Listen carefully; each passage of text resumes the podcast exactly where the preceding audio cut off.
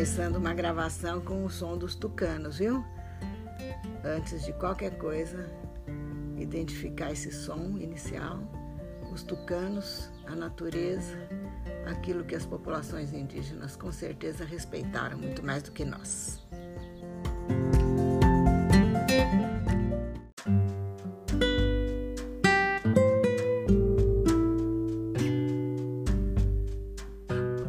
Cotiniclos ticlos mene. Vamos retomar nossa conversa, nossos conceitos, nossas reflexões?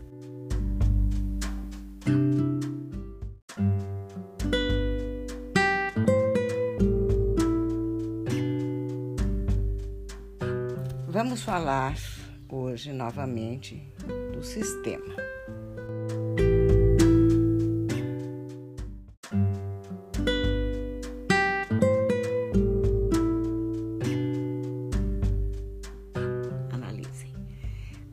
Falo de sistema, algumas vezes eu vou usar essa expressão, essa palavra, o sistema. Eu estou sim, de fato, me, me referindo ao sistema capitalista.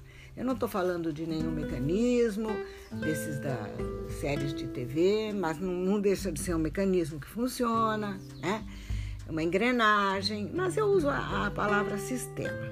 E é, frequentemente essa expressão significa o capitalismo monopolista, o, o imperialismo, a exacerbação do, da ganância, da cobiça, do desejo de concentrar riqueza. Não tem como escapar disso. Não tem. Estou né? fazendo uma análise. E, como eu já falei há muito tempo atrás, em episódios anteriores, o capitalismo, o imperialismo decorre, é uma expressão decorrente de império. No tempo da colônia, no século XVI, XVII, nos períodos coloniais, né? é, tanto da história portuguesa como espanhola, a nossa história, nesse período colonial, a colônia pertencia, pertencia, era propriedade, era posse né, da coroa portuguesa ou da coroa espanhola. Já a expressão imperialismo, colonialismo, decorrem de uma performance diferente, de uma maneira diferente de potências poderosas é, dominarem regiões mais pobres. Inclusive foi aí que surgiu a expressão protetorado, né? A Inglaterra tinha protetorados, é, no sentido de proteger e de ajudar, ou em que sentido? É só estudando que a gente vai saber. É, tudo que se fez na América Latina nos tempos coloniais Qualquer filme, qualquer série, qualquer livro, qualquer sala de aula mostra de alguma forma. De alguma forma, mas da forma mais contundente, da forma mais crua e nua, da forma mais dolorosa de se ver o que aconteceu com as civilizações, com as populações, e eu digo civilizações sim, porque maias, astecas, incas eram civilizações adiantadas. E o que aconteceu com elas é, há um livro que é até extremamente difícil de, de digerir, a leitura é difícil, por conta da, da é, do realismo né, com que é descrito, baseado em documentos, tudo que foi feito contra essas populações. O autor é Zvetan Todorov, um historiador búlgaro, ele é filósofo também, e, e ele analisa é, do ponto de vista não propriamente historiográfico, mas ele, ele faz uma tentativa de mostrar a dificuldade de empatia que houve, né? O grau de é, antagonismo que o branco, o homem branco colonizador, demonstrou nesse processo. Ele descreve horrores cometidos, o massacre cometido em, em nome de, de, religião e ouro, como eu já disse no, no episódio anterior. É, há muitas referências a Bartolomeu de las Casas, que era um, frei que realmente fez a, a diferença com relação à, à empatia, a questão da empatia. Né? Ele acolheu realmente e, e cuidou e tinha um olhar humano perfeitamente é, capaz de ver o indígena como irmão.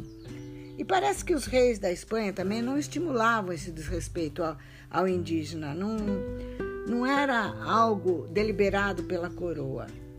Eram reações mesmo do, do ser humano que chegava aqui ganancioso, cobiçando e, enfim, tudo associado ao valor que o ouro adquirira no tempo do mercantilismo, tá? Século, desde o século XV, XVI, XVII e eh, depois também à medida que ah, o liberalismo estimulava concentração de, de riqueza.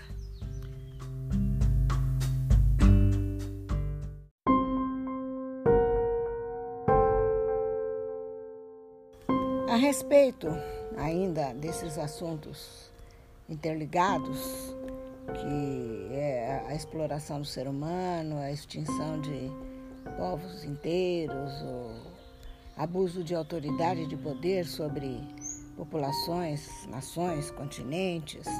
Há um, eu repito, há um autor, o Léo Uberman, que é uma referência para mim, o livro dele, História da Riqueza do Homem, e na segunda edição, que é da editora é da Zahar, se eu não me engano, Léo Uberman, do meu tempo de faculdade, é da Zahar, na página 182, tem um trechinho que eu gostaria que vocês ouvissem, abrindo aspas. O leitor quer ouvir uma história de crueldade, assassinato, tortura, que faz as atividades dos nossos gangsters do século XX parecerem um piquenique de escola dominical? Peça então a um índio mexicano ou peruano que lhe conte a história do primeiro contato de seus ancestrais com o homem branco ocorrido no século XVI. Deram aos nativos o cristianismo e, com ele, o serviço forçado nas minas, as surras, mortes. Mas que quantidade enorme de ouro e prata arrancaram do chão para ser enviado ao velho mundo, onde finalmente encontrou o caminho das mãos dos comerciantes e banqueiros. E o ouro ou a prata nessas mãos não ficaram parados, não ficavam parados. Eram usados para crédito, em empréstimo, empréstimos aos industriais ou ao comércio, para produzir um volume ainda maior de dinheiro. Em suma, era capital. Fecha aspas. E aqui eu lembro a vocês que capital e dinheiro tem uma diferença. É, quando o dinheiro vira mercadoria também, ele é, é emprestado com juros ou vendido é, é, em transações em transações de câmbio. O dinheiro pode gerar dinheiro também. Quanto mais dinheiro, mais ele gera dinheiro e isso é o que se chama de de capital. Qualquer mercadoria, aliás, comercializada com lucro, gera um capital, não é um dinheiro que se usa para adquirir algo, não é apenas uma moeda de troca. Ele também se transformou numa mercadoria. É um assunto que eu não domino, conheço a lógica desse caminho, mas vocês, se forem para essa área de economia e finanças, vão entender bem. A mim me interessa saber que em nome de acúmulo de capital, se exterminou populações, se escravizou pessoas, né? se buscou monopolizar, e, e o, palavra monopólio vem do grego, como eu gosto sempre de contar para vocês, mono quer dizer um só, polio, polio, police é um, uma... É, palavra grega que significa vender. Então, o único que vende, monopólio é o único que vende pelo preço que ele quiser. Então, a concentração da possibilidade de negociar, de, de é, acumular capitais, é coisa que diz respeito a uma certa fase do capitalismo, mas que já começou lá no mercantilismo. Essa concentração depois se tornou maior nos séculos posteriores, 19, 20, com concentrações financeiras, com grandes grupos de, de é, corporações mesmo financeiras e bancos fortíssimos. É, coisa que a gente, né, que não é da área, nós leigos, intuímos quando percebemos que existem cartéis, holdings, trusts, todos essas, é, esses conglomerados de financistas. E, e, a gente pode entender, todos nós que, que tentamos mais é, conhecer a índole humana e as idiosincrasias dos homens, a gente vê como a ganância exorbita e a gente pode fazer uma analogia quando um ser humano explora outro, subjuga outro, usa o outro como mão de obra barata ou, ou como escravo, como os mais ricos impõem condições, preço, também os países mais poderosos fazem a mesma coisa com países mais pobres. E aí é que vem toda aquela minha conversa já de capítulos anteriores sobre imperialismo e tudo, tudo isso aqui são, são coisas interligadas, são coisas interligadas. Né? E, e é importante que vocês saibam que os governos, cada vez mais, têm uma, um âmbito limitado de ação. Dependendo do tipo de governo, ele é quase que um subsidiário das altas finanças. Os governos são quase todos eles, é, manipulados e muitas vezes corrompidos e muitas vezes cooptados em nome de, de, de, vantagens pessoais. Os governantes, às vezes, atendem mais os interesses das finanças, das altas finanças, do que do seu próprio povo. Né? Isso se vê, isso acontece com muita frequência em governos débeis ou corruptos. E, e há uma, há uma grande ênfase que se dá toda vez que se estuda esse assunto a esse poder que as altas finanças têm sobre países mais pobres. Eu acho até que vale a pena comentar um livro chamado A Ditadura dos Cartéis, de Kurt Rudolf Miro. Entre, o subtítulo é Anatomia de um Subdesenvolvimento, é da Civilização Brasileira, a edição que eu tenho é a 12. Eu acho que vale a pena, sim, é, prestar um pouco de atenção nesse trabalho.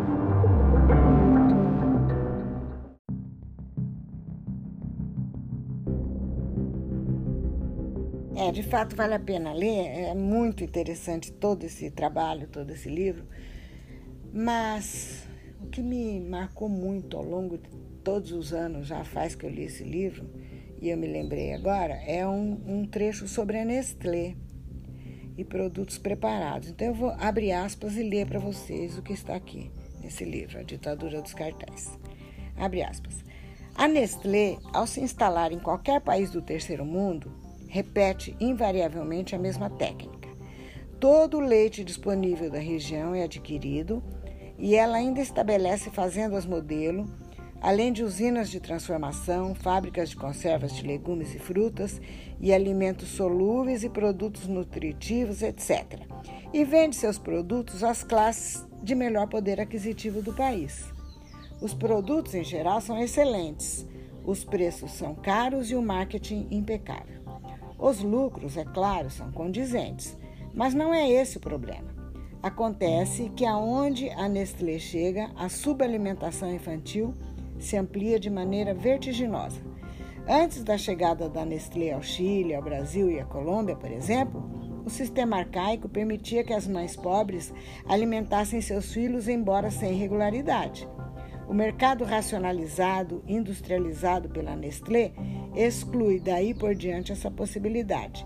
Somente as classes de maior poder aquisitivo podem comprar o leite em pó, as sopas solúveis e outros alimentos nutritivos. E a Nestlé estende a sua influência, pois financia o fazendeiro local e elimina assim o abastecimento de matérias-primas das fábricas locais de leite em pó, como Leite Glória conservas, frutas e outros produtos, pois, ela normalmente, pois ela, elas normalmente não possuem os recursos financeiros para comprar por antecipação a produção agropecuária de uma região inteira. Fecha aspas. Eu estou dizendo aqui isso, vocês vão falar, ah, mas então por que, que as mães pobres não continuam alimentando seus filhos do jeito que era antigamente? Porque todas as terras são compradas, todas as eh, eh terras e mais terras, fazendas e mais fazendas são acabam ficando sem terra os próprios camponeses, né? E não tem mais onde plantar e colher e criar sua vaquinha para alimentar seus filhos. A verdade é essa, conforme está dito aqui no livro A Ditadura dos Cartéis que eu falei para vocês. E aí a pergunta: quem é que faz tudo isso? Quem é que tem esse poder todo? Quem é que é o responsável por tudo isso? Se é que a gente pode dizer alguém ou um país.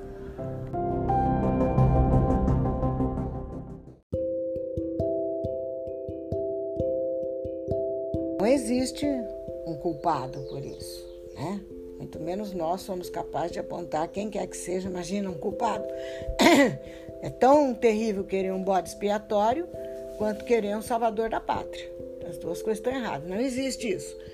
Só que observando, analisando, vendo, estudando, a gente não pode evitar de pensar que é, o, um dos países mais ricos do mundo hoje, sobretudo no Ocidente, que nos afeta de maneira muito particular, né, é, com, são os Estados Unidos. E eu não vou falar dos Estados Unidos, quem vai falar dos Estados Unidos, para não parecer que eu sou preconceituosa, quem vai falar dos Estados Unidos é um jornalista americano que escreveu um livro chamado A Sombra da Águia. Ele ficou muito intrigado, sabe? Sempre, acho que foi uma grande inquietação para ele. Por que será que no mundo inteiro os Estados Unidos são adorados, é, exercem verdadeiro fascínio sobre as pessoas e também enfurece o mundo? Ele escreveu um livro chamado A Sombra da Águia. O nome dele é Mark Hertzgard. E o subtítulo, Porque os Estados Unidos fascinam e enfurecem o mundo, da editora Record. Então eu vou deixar ele mesmo falar do, das pesquisas e das entrevistas que ele fez ao longo de todo o mundo, vocês podem ler. Viajando pelo mundo inteiro, ele fez isso, vocês podem ler o livro. Mas é, na página 99 eu vou ler um, um trechinho dele falando. Abre aspas. Os Estados Unidos agiram como império desde o início, usando repetidamente a força para expandir seu território. Começou expulsando os nativos americanos de sua terra. Na Guerra de 1812, expulsou os britânicos para o Canadá de uma vez por todas, uma demonstração de força que convenceu a Espanha a nos dar as terras que reivindicava no sudoeste. Com a doutrina Monroe de 1823, os Estados Unidos declararam controle não oficial sobre todo o hemisfério ocidental. Em 1898, expandiu-se ainda mais, libertando, entre aspas, ele mesmo colocou, Cuba e as Filipinas da Espanha, mas transformando-os em virtuais colônias americanas. Também optou por uma estratégia de porta aberta, contando mais com a força econômica do que a militar para dominar outros países. A primeira metade do século XX incluiu dezenas de intervenções no estrangeiro para garantir governos amigáveis e proteger os interesses comerciais americanos, especialmente na América Central. Fecha aspas da leitura aqui da página 99, que a vovó escolheu para ler, para vocês não pensarem que sou eu que tenho alguma antipatia com os Estados Unidos, pelo contrário, né? povo americano é uma coisa, política econômica financeira imperialista é outra coisa, não tem nada a ver. Eu tenho muita vontade de conhecer os Estados Unidos, por que não? É, são pessoas que é, talvez até ignorem muitas das, é, das políticas traçadas pelas cúpulas financeiras que né, podem ser de várias partes do mundo, mas que se concentram na Bolsa de Nova York e, e seus, as suas sedes de grandes corporações nos Estados Unidos por ser o país mais rico. Tá? Agora, é, é interessante isso para pensar alguém intrigado né, uh, no próprio Estados Unidos com, com as, as coisas que, que acontecem ao longo do mundo e que estão diretamente ligadas à política americana. Tem um pedacinho aqui na, na orelha do livro, é, acho muito interessante isso aqui. Embora o moderno imperialismo americano colonize mentes e não territórios, olha só, é trechinho. Peguei, eu pensei aqui. Por isso que eu falo, tem que pensar, tem que ler, tem que ler é, americano, tem que ler russo, tem que ler. Estou é, falando de autores, né? Não é para ler na, na língua deles. É, autores americanos, autores cubanos, autores russos, autores búlgaros, autores orientais, é, asiáticos. Tem que ler de tudo que te, que te a que vocês tenham acesso para formar um consenso a respeito, um consenso não, uma ideia própria né, e ter senso crítico a respeito do que o mundo vive. É, no desejo que nós temos do mundo melhor, não dá para não pensar nessa frase que eu li agora. Porque vejam, falando de colonização, a gente vê que primeiro quem tem poder, quem é, deseja poder, quem coloca poder acima de tudo, primeiro se faz com os índios, depois com a América, é, primeiro se faz com os africanos, depois com a África, né?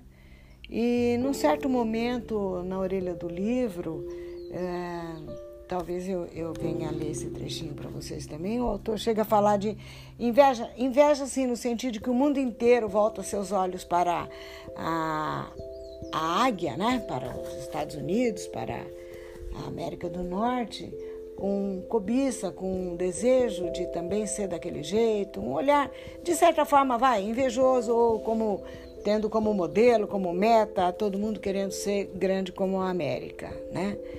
É, mas não sei se isso pode ser mesmo isso. Eu acredito que grande parte da, das pessoas tenham mesmo quando olham para a riqueza, tenham inveja, desejo de ser igual, né? E acreditam na meritocracia, que também pode ser uma falácia, de que você lutando, lutando, lutando, correndo atrás você consegue, não sei, isso é coisa para se pensar.